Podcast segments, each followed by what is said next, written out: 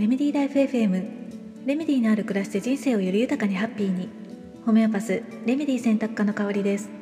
普段はホメオパシーというドイツ発祥の自然療法を中心にフラワーエッセンスハーブアロマなどなるべくお薬に頼らずに心と体を緩めて人生をより豊かにハッピーにしていきたいと思っている方のためにレメディ選びのお手伝いをコンサルテーションを通して行っています。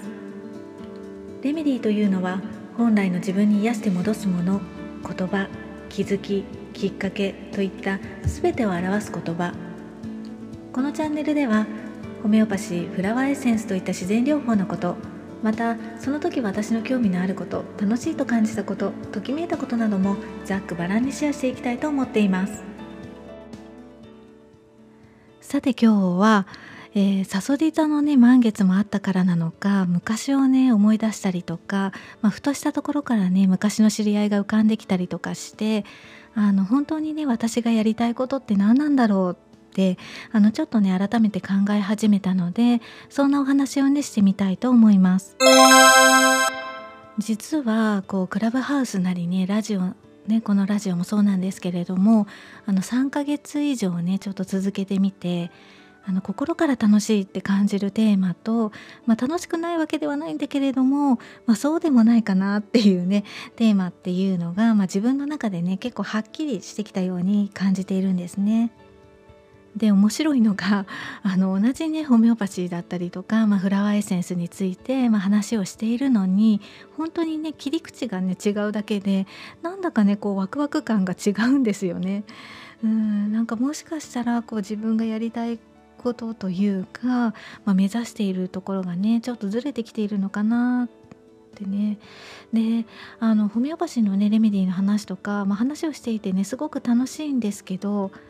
やっぱりね私はこうねあの症状とか病気にこうすごく興味があるわけではなくってあの人とねレメディの可能性の方に興味があってあの自分がね自分がというか人が自分らしく、まあ、心地よく生きるためとかね自分を知るためのツールとして、まあ、ホメオパシーなりこうフラワーエッセンスとかハーブでもヒーリングでも何でも、まあ、その時に必要なねレメディーを使うことであの隠されていたこう本来のね可能性とかを、まあ、開花させていったりとか取り戻していくっていうところが、まあ、レメディーをね仕事としてこう扱っていて、まあ、すごくね面白くって楽しくて好きなんですね。うん、なのでこう症状とか病気とか、まあ、先天性のね障害だったりっていうのは、まあ、その人本来の生き方とかあの可能性を開花させるための一つのきっかけでこう症状を癒すことってねゴールではないんじゃないかなっていうふうに思っているんですね。もちろんねこう辛い症状は早く何とかしたいし、まあ、それをねゴールにするっていうのも、まあ、それはそれでねあの必要なステップで大切なことなんですけれども、まあ、私自身はね症状を癒すことだけをこうゴールにしているのではなくって症状の先にあるその人にとっての幸せとか、まあ、心地よさとか生き方みたいなものをもう開花させたりとか取り戻すっていうことに、やっぱりねこれからもフォーカスして大切にしていきたいなっていうふうにあの感じています。うん、なんかねそこがあのなかなかねうまく伝えられていないような気がして、うん、でなんかそういうふうにね自分が感じているっていうことはきっと私自身がねちょっとブレていたりとか、まあ、変わる時が来ているのかななんていうふうにもなんとなくね感じたので今まで以上にねまあ、朝と晩にこう10分とか15分とか本当にね短いあの時間なんですけれどもあのストレッチヨガみたいなのをねしながらグラウンディングを意識したりとか、まあ、レメディーとかね香りを取り入れてあの自分の波動を整える時間っていうのをねあのちょっと大切にしてみています。でまあそんな中ねちょうど今日の朝活であのロケットマンっていうあのエルトン・ジョンの映画をねホメオパシー的に分析してみたらということであの話をしていて見たことありますか？あのロケットマン。うんでそこでもね波動を整える大切さについてちょうど話をしていたんですね。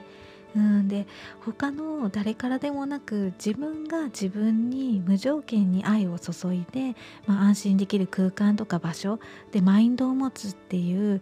あのそういうふうにこう日々あの波動を整え続けるっていうことが、まあ、バイタルフォースっていうこう生きるエネルギーね武器とかプラーナとかね、自己注力っていう風にこう訳されていますけど、まあ、そのね働きを引き出すためにも一番大切なことなんですよね。で映画の中ではこう作詞家のねバーニーがエルトンに自分が自分を大切にしないで誰が大切にしてくれるの？ってね何度も伝えていたんですけどあのエルトンはそんなバーニーに対してあの自分を理解してくれないとかねあの辛い時にいつもそばにいてくれないとか裏切られたっていう風にあに逆ギレをしていたんですね。うん、でもこうエルトンが自分でねコントロールできないほどの心と体の症状が出てきて初めて